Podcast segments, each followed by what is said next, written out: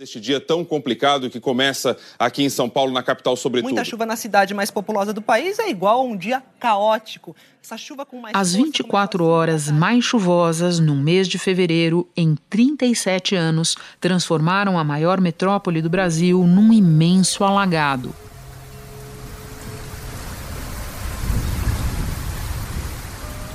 Estava dormindo e aí é, minha filha acordou assustada ela viu o chão estralando, aí ela acordou assustada, tá caindo na casa. Eu, a única coisa que eu pensei só foi em salvar meus filhos. Passava das 8 da manhã quando os moradores de Osasco ouviram um forte barulho. Meu Deus! Nos dez primeiros dias de fevereiro, choveu o equivalente a 96% do previsto para todo o mês na cidade de São Paulo. A vizinha de cima que eu comecei a gritar socorro, que a água já estava na, quase na cintura, eu pedi socorro e ela me socorreu e me pôs lá para cima. Senão eu e minha cachorra O deslizamento na parte alta do Morro do Socó atingiu três casas. Três pessoas foram resgatadas pelos vizinhos. Um menino de 7 anos ficou soterrado por 25 minutos. Ele foi levado E não foi só na capital paulista. No interior paulista, o número de mortes subiu para cinco. Nem apenas no estado de São Paulo. Desde janeiro, chuvas fortíssimas provocam destruição em cidades de Minas Gerais, Espírito Santo e Rio de Janeiro. Subiu para 59 o número de mortos nas chuvas de Minas Gerais. Segundo a meteorologia, esse é o mês de janeiro mais chuvoso dos últimos 110 anos na capital Uma mineira. forte chuva provocou mortes e deixou prejuízos no Espírito A Santo. água invadiu ruas, casas, o comércio, o hospital e a rodoviária de Teve Conha. chuva forte também no Rio de Janeiro. A capital e região metropolitana praticamente pararam em mais um temporal.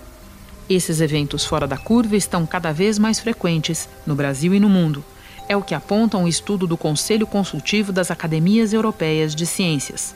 Globalmente, a quantidade de tempestades dobrou desde 1980.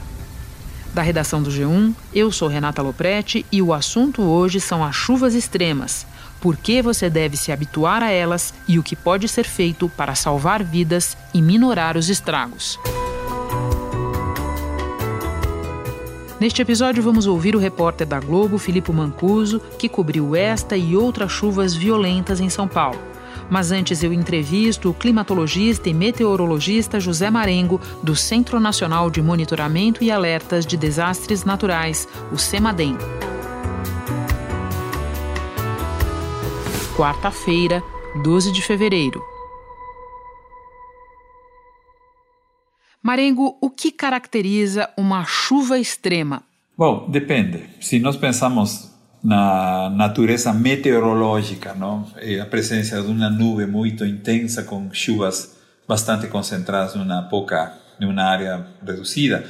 Mas em termos de climatologia, por exemplo, nós podemos pensar uma chuva de um dia, 50 milímetros em um dia, ou 100 milímetros em um dia, ou 100 milímetros numa hora, isso seria uma chuva intensa. E uma chuva intensa é geralmente em uma região relativamente pequena. Não? Eh, se pensamos o que São Paulo, por exemplo, em algumas regiões foram mais de 100 milímetros em poucas horas, não? quando a climatologia é, digamos, quase o, duas vezes o valor. Ou seja, é como se essa chuva de um mês cai somente em um dia ou dois dias. Por falar em São Paulo, você é autor de um estudo que olhou especificamente para as chuvas na cidade nas últimas sete décadas. E o que esse estudo descobriu? Bom, considerando a definição de extremos, não sei, a, a gente pegou os dados da estação da USP e da estação do INEMET, Miranda de Santana, a gente começou a avaliar vários índices de chuva, entre eles aqueles que nós consideramos são os mais importantes quando temos desastres naturais, não? Eh, por exemplo, chuvas, número de dias com chuva acima de 50 milímetros ou 100 milímetros.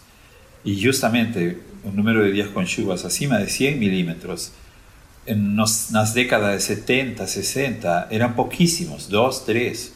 E agora nos últimos, última década nós chegamos a quase oito eventos. E esses eventos são importantes porque se nós pensamos na chuva intensa, essa chuva intensa pode dar lugar a um desastre natural, como o caso de enchentes ou enxurradas, ou deslizamento de terra.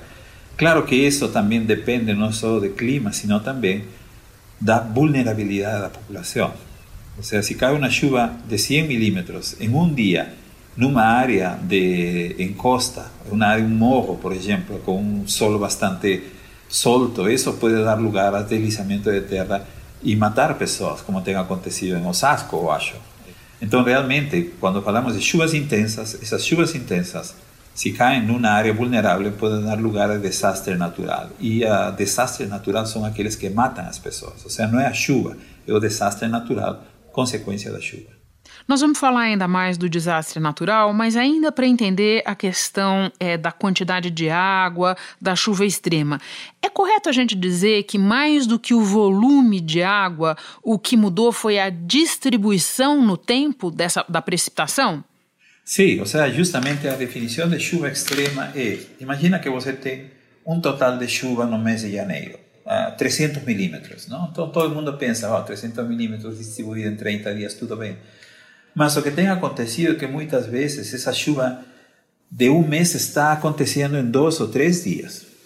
Não? Então isso já passa a ser uma distribuição irregular das chuvas e isso é o que tem sido observado em vários lugares do mundo, não só no Brasil, que as chuvas estão ficando mais extremas, mais intensas e outro tipo de extremos também estão aparecendo, como ondas de calor, ondas de frío, períodos secos intensos, son no caso de otras latitudes o tempestades tropicais o tufões. ¿no? Entonces, e todo eso, esa mistura de, de, de extremos en todo el mundo, justamente va con, si nos asociamos eso a un aumento da temperatura em todo o mundo, que chamamos de aquecimento global. E, por falar nele, como o aquecimento global se relaciona com esse aumento da intensidade das chuvas? Eh, en términos meteorológicos, o tratando de simplificar lo máximo posible, una, no caso en estas regiones tropicales, ¿no? una temperatura más mayor permitiría que si tuviese la atmósfera un mayor volumen de, vapor de agua, de humedad atmosférica. Y con una temperatura mayor, o ciclo hidrológico, o sea, toda aquella circulación de eventos acontece más rápido. Y peor ainda si eso acontece en una área donde no estemos una área urbana, por ejemplo, donde nós temos concreto, asfalto, todo eso. Entonces, a presencia de las ciudades, a veces, piora, agrava esa situación. Porque nós podemos ter um extremo de chuva numa área onde não tem população, então aí não tem impacto. Mas se nós temos um extremo de chuva numa cidade como São Paulo, como Belo Horizonte, então aí se agrava, porque esses extremos de chuva, o efeito da construção, da urbanização, acelera esse processo e as chuvas passam a ser mais intensas. Não? Pois é, é exatamente o que eu ia te perguntar. Para além do aumento da temperatura, que outros fatores a gente tem que levar em conta ao considerar essa frequência maior de eventos extremos? Bom, se, se nós falamos de eventos extremos de chuva, é ver a distribuição da precipitação. Não? Porque normalmente, quando a temperatura é maior, o conteúdo de umidade da atmosfera é maior e isso favoreceria a formação de chuvas. Mas quando nós temos áreas urbanas, essas chuvas se concentram em poucas horas. Por isso é o que nós chamamos de uma chuva extrema, chuvas violentas, que podem ter um impacto bastante forte na população. E como consequência do aumento da temperatura, já tem se observado em São Paulo e em outras cidades do mundo, que os extremos estão ficando mais extremos, que as chuvas estão ficando mais irregulares e, portanto, um maior impacto na população. As chuvas que atingem a África já provocaram centenas de mortes. Estradas estão bloqueadas, imóveis destruídos e as equipes enfrentam dificuldade para resgatar quem vive em áreas isoladas. A gente, vai falar... a gente fala de chuva que provocou uma tragédia, mas do outro lado do mundo subiu para 244 o número de mortos por causa da chuva na Índia. Bom, para além dos fatores da climatologia, já que você mencionou questões relacionadas ao urbanismo, que características das cidades, e aí eu não estou mencionando só São Paulo, mas a gente poderia mencionar Belo Horizonte e Rio de Janeiro, que vivenciaram, vivenciam problemas parecidos nessa mesma época, que características das cidades provocam os alagamentos e os deslizamentos de terra? Já quando muitas das cidades foram construídas e quando as redes pluviais das cidades foram construídas, foram construídas muitas vezes sem considerar o fator que o clima estaria mudando. Não se pensou, por exemplo, se o limite de chuva é esse, então a estrutura foi desenhada para esse valor. Mas esse valor tem aumentado muito. ¿no? Y ahí que las imágenes que aparecen y que los córregos ya no consiguen soportar tanta agua, ¿no? Los piscinões no consiguen soportar tanta agua. ¿No? Entonces ahí muchas de esas estructuras ya están subdimensionadas. ¿no? Y eso es lo que está aconteciendo básicamente. ¿no? Entonces, pensar tal vez en melhor, en tentar de melhorar las ciudades. Acaso aquí no interior, en São Paulo, las ciudades antiguas tienen paralelepípedos y esos paralelepípedos están décadas y no son afectados por los extremos de lluvia. ¿no? Y ellas se escoban, entonces no tienen ese riesgo de, de inundación. En el caso de grandes áreas urbanas como São Paulo Rio, con asfalto, você ve que a rua passa a ser uma piscina, basicamente. Não? Então tem a ver muito com a forma da cidade. Não? Você se refere, pelo que eu entendo, à impermeabilização em larga escala do solo, é isso? Exatamente, isso é o que está acontecendo, porque nas cidades da Europa, por exemplo, eles muitas vezes colocam aqueles tijolos que permitem um tipo de vegetação grama, que isso permite a infiltração dessa água no solo e evita esse problema de, de enchente. Não? Isso, isso é um pouco o que faltou. Não? Cidades brasileiras são desenhadas tipo cidades europeias, não? mas não se pensou que talvez o clima estaria mudando, que os extremos de chuva seriam mais fortes, ou construindo em áreas onde não deveria existir população, áreas de costa, áreas de morros, por exemplo, que todos os anos uma chuva intensa produz deslizamento, cai uma casa e arrasta outras casas, e aí as pessoas morrem. Então, esse tipo de coisas que tem que ser considerado seriamente, mudar um pouco esse padrão de desenvolvimento. Eu não sou arquiteto, mas pelo menos conversando com arquitetos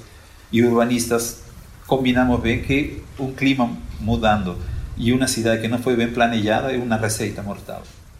Você falava há pouco que o problema não é a chuva, mas o que ela causa. Podemos descrever um pouco os efeitos para a cidade e principalmente para a população dessas chuvas extremas, cada vez mais frequentes? Sim, bom, isso, isso é basicamente o que acontece. Não? Seja, por exemplo, em cidades com impermeabilização bastante grande, aí você vê que uma chuva intensa, a população basicamente fica isolada, porque acontecem inundações, as ruas ficam totalmente inundadas, as pessoas não podem sair de casa, os carros ficam totalmente dentro da água, e em outros casos, eh, as enchentes urbanas, as, uh, enxurradas que as pessoas morrem como consequência de ser arrastradas por aquelas enxurradas, não? e a água também entra nas propriedades e acaba com tudo. Não? E não estamos falando de favelas, estamos falando de prédios de luxo, onde a água entra na garagem subterrânea e inunda totalmente tudo. Não? Então, os impactos são, são graves. Não? No caso da CEAGESP, em São Paulo, por exemplo. A chuva também causou transtornos na CEAGESP, maior companhia de abastecimento da América Latina, que ficou debaixo d'água. Toneladas de alimentos se perderam na Hoje na CEAGESP foi dia de tentar colocar a casa em ordem. Toneladas de frutas, legumes e verduras vão ser jogadas no lixo. Os comerciantes ainda não sabem o total do prejuízo. Toda aquela mercadoria que a água cobriu, nós estamos jogando ela fora. Já jogamos umas 40 caixas de limão, vamos jogar aproximadamente umas 200 caixas de mamão ou mais. É difícil calcular. Eles estão, hoje estão estimando e isso pode produzir um problema de abastecimento na, de alimentação. Ou seja, muitas dessas consequências de um extremo de chuva, de um desastre natural, podem ser diretas na população ou indiretas também. Não? E, e realmente o custo elevado de todo isso que afeta a população, particularmente aqueles mais pobres, mais vulneráveis. Bom, e agora a hora do que fazer em face desse novo normal. Que hábitos você acha que a gente precisa repensar? Que medidas precisam ser tomadas para prevenir ou pelo menos minorar os efeitos desses desastres? Bom, uma das coisas que se planejaram durante o Acordo de Paris é justamente reduzir a emissão de gases de efeito estufa para reduzir a intensidade do aquecimento. Mas esse processo, que se funcionar, é um processo demorado, não é de um ano para outro que acontece. Não? Então aqui o que entra muitas vezes é a adaptação. Adaptação estrutural, ou seja, construir obras, construir piscinões, ou canalizar os córregos já com uma, um dimensionamento melhor, ou não permitir, por exemplo, construções em áreas de risco. Que isso, se não tivesse construção em áreas de risco, não importa se chove 200 milímetros num dia, isso não vai ter impacto na, na população. Não? Então, esse é um tipo de coisas que tem que ser pensado seriamente. Se o clima está mudando e não dá como revertir, por lo menos nós temos que nos adaptar para que a população e as cidades e todas as propriedades, a economia sejam mais resilientes a um clima de extremos. Então, quando falamos essa nova normal, é que agora o que antes podia ser um evento raro em termos extremos de chuva, agora passou a ser um evento mais comum. E isso é o que nós temos que começarmos a nos preparar.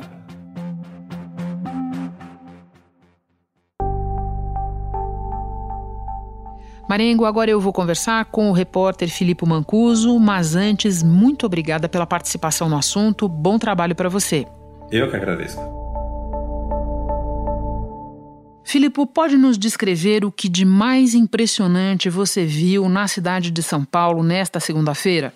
A gente estava numa transmissão ao vivo, Renata. Vamos lá então, com Filipe Mancuso. Filipe Mancuso na região da Ponte das Bandeiras e conta tudo pra gente aí. Bom dia. Rodrigo, Glória, bom dia para vocês. Na medida do possível, bom dia e a todos. num certo momento, né, a gente vi resgate de, com bote do corpo de bombeiros, né, pessoas desesperadas, sem saber o que fazer. A gente escolheu esse lugar aqui para entrar ao vivo porque a gente consegue ter uma dimensão da do tamanho dessa chuva, da força, da intensidade da chuva. Mas um momento especial me chama a atenção. E eu vi de longe é, algo se movendo é, no meio da enxurrada. A gente vê uma imagem, não sei se vocês vão conseguir ver, eu estou conseguindo ver daqui, é uma pessoa atravessando ali. Você consegue, vocês conseguem ver, gente? Salé ali? O cinegrafista acabou encontrando, tinha dúvida se era um tronco ou alguma coisa, mas a gente aproximou a câmera e viu que era uma pessoa. Consegue fechar a imagem para vocês? Alguém atravessando, tá nadando aqui no meio da pista. Vocês estão vendo aqui, né? Sim, sim, estamos uma vendo sim, perigosa, claramente. nem um pouco recomendável. Então a gente ao vivo conseguiu flagrar essa situação de uma pessoa no meio da enxurrada, né, é, na pista da Marginal Tietê, uma das três pistas que era um dos pontos ali intransitáveis de São Paulo. E ali, enquanto a gente falava ao vivo, a, a aflição tomou conta. Rodrigo, olha, a gente tá vendo essa cena aqui, a gente torce para que essa situação aqui acabe com um final feliz. O helicóptero Águia esteve aqui há pouco. E a gente torcendo para aquela pessoa, naquele momento a gente já tinha identificado que era um rapaz, mesmo de longe, que ela conseguisse chegar no final do percurso, né? Que ela conseguisse chegar nadar o suficiente e, e encontrar o posto de gasolina, que era o único destino seco que ali havia. E depois de alguns segundos ela conseguiu. é, teve até uma salva de palmas que a gente não conseguiu registrar, mas as pessoas que estavam ali no posto de gasolina é, assustadas com aquilo. Então, quando acabou aquela transmissão ao vivo, nossa entrada, a gente conseguiu respirar fundo todo mundo e falar que bom que deu certo, porque ali é uma mistura de sentimentos, né? O sentimento do repórter que quer passar a informação com qualidade, mas o cidadão, principalmente, que fica torcendo para tudo dar certo. A, a notícia ruim era tudo que eu não queria dar naquele momento. Em que região da cidade você estava nessa hora? A gente estava sobre a Ponte das Bandeiras, numa situação hiper privilegiada para ver um desses pontos intransitáveis da Marginal Tietê. Eu estava exatamente na Ponte das Bandeiras, mostrando a situação do motorista que vinha no sentido da Castelo Branco. Né? Então, para quem não é de São Paulo, a Marginal Tietê é uma das principais ligações entre as rodovias que cruzam São Paulo. Então, é, ali a partir, depois das 5 da manhã, ninguém mais passou. Tudo virou rio, né? A, a marginal virou rio.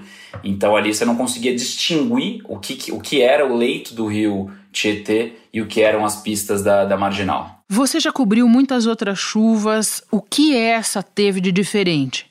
Antigamente eu acompanhava chuva, hoje eu acompanho dilúvio. A diferença principal dessa para as outras muitas enchentes que a gente cobre no dia a dia de São Paulo é que as, a, a, as chuvas é, em São Paulo nessa época do ano elas são muito violentas, é, mas elas são intermitentes. É, no caso é, da madrugada é, de, de segunda-feira, noite de domingo, né, para falar melhor, a, a chuva estava ininterrupta. Eu nunca tinha visto nada parecido, até disse isso nas minhas entradas ao vivo. É, não parou de chover um segundo sequer enquanto a gente falava ao vivo. Eu cheguei nesse ponto que eu te falei é, por volta de 6 horas da manhã. Eu fui sair de lá às 4 da tarde. Em nenhum momento parou de chover. Então a gente ficava assustado, a gente ficou preocupado com tudo que estava acontecendo, porque o rio só aumentava, né? O nível da água só aumentava. Então a gente é, passava essa, essa, essa notícia, mas também bastante preocupado com tudo que acontecia nos entornos. Depois de quatro, quatro e meia da tarde, cinco, a chuva começou a estiar um pouquinho, não parar totalmente, mas uma sensação melhor tomou conta de todo mundo e a gente começou a perceber que o nível da água ia acabar baixando mais cedo ou mais tarde.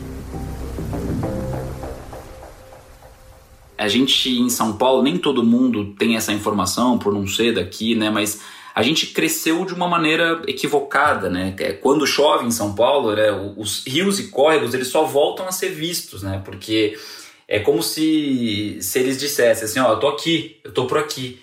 É, a maioria dos milhares, de, dos milhares de quilômetros, né, Renata, de cursos de água aqui de São Paulo, eles estão tampados, né? Então, se a gente parar para pensar aí, embaixo da 23 de maio fica o Rio Itororó, é, ali na, na Zona Oeste, na região da Pompeia, tem o, o córrego da Água Preta que passa ali por baixo. Embaixo do Anhangabaú, do Vale do Anhangabaú, tem o córrego do Anhangabaú. E esses são alguns dos muitos exemplos. Né? Então, São Paulo fez uma opção lá atrás de crescer tampando os rios, né? dando espaço aí para os automóveis, para a urbanização. E São Paulo é uma cidade impermeável. Né? Então, não chega a ser uma surpresa. Se a gente for parar para pensar no caso da Vila Itaim, que fica no extremo leste de São Paulo, uma região bastante adensada aqui da cidade. Uma região, são casas construídas na várzea do rio Tietê, onde, é, onde deveria haver o que ali? Vegetação, né, para absorção dessa água da chuva. Só chover, né? A gente sabe que o pessoal da Vila Itaim, na região do Jardim Romano, zona leste aqui de São Paulo, sabe que vai sofrer com as enchentes. Já dá até medo em todo mundo por lá. Faz pelo menos uns sete anos que a gente mostra o lamaçal que vira o bairro, né? O governo do estado diz que. Então isso fica muito claro para a gente, a percepção da reportagem. Como que a cidade está preparada para isso? A gente cobra muito as autoridades, né? A construção de mais piscinões, né? Que são grandes reservatórios de água, praças verdes públicas para ajudar na absorção dessa água também. Mas a gente nunca pode esquecer que a gente precisa repensar um pouco mais a relação da cidade com seus rios, com seus córregos, com suas várzeas. Claramente a gente está em desvantagem. Portanto, de algum modo, o que o teu olho de repórter presenciou na rua é o que os climatologistas nos dizem, que a questão é o volume de água num intervalo relativamente curto de tempo, cerca de 24 horas.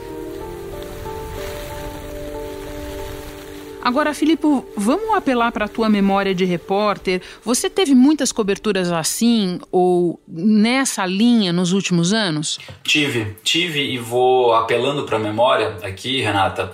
Eu lembro perfeitamente, e isso me ocorreu muito quando eu fazia as entradas, quando eu fazia as entrevistas, que eu tive uma situação muito parecida é, em 11 de março do ano passado, portanto de 2019. É, eu estava no, no, ABC, na região do ABC aqui de São Paulo, mais precisamente em São Bernardo do Campo, onde houve uma enxurrada, uma enchente gigantesca. Talvez tenha sido a última que a gente que teve uma ampla cobertura, uma coisa que foi ficou marcada. O ponto negativo e pior dessa enchente que eu estou falando de 2019, numa comparação com a com a desse ano, é que o número de mortes daquela vez foi muito maior. E é curioso, Renata, essa tua pergunta, porque eu lembro perfeitamente da entrevista, de uma entrevista que eu fiz ao vivo também naquela época, é, embaixo de um posto de gasolina em São Bernardo do Campo, e a cena não me sai da cabeça.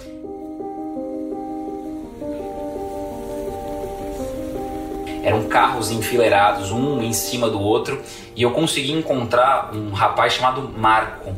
Ele, era, ele é pai de duas meninas e ele fez uma descrição emocionada ao vivo do que ele tinha passado. Então ele ficou, eles tiveram que arrombar o escritório do posto de gasolina, ele mais um monte de gente para conseguir subir no mezanino ali da, da, do escritório, porque a água já estava a mais de dois metros de altura. Ficaram lá horas, horas, horas a fio sem comer. E ele com duas meninas adolescentes e as meninas começaram a ficar nervosas, nervosas. Quando a água baixou um pouco, ele lembrou que ele tinha um colchão inflável na porta-mala do carro dele ele desceu, conseguiu é, encher aquele colchão inflável e ele foi usou o colchão inflável como se fosse um bote para voltar para casa dele. Filipe, muito obrigada pela participação no assunto. Bom trabalho em segurança para você. Sempre. Obrigado, Renata. Eu fico por aqui. Até o próximo assunto.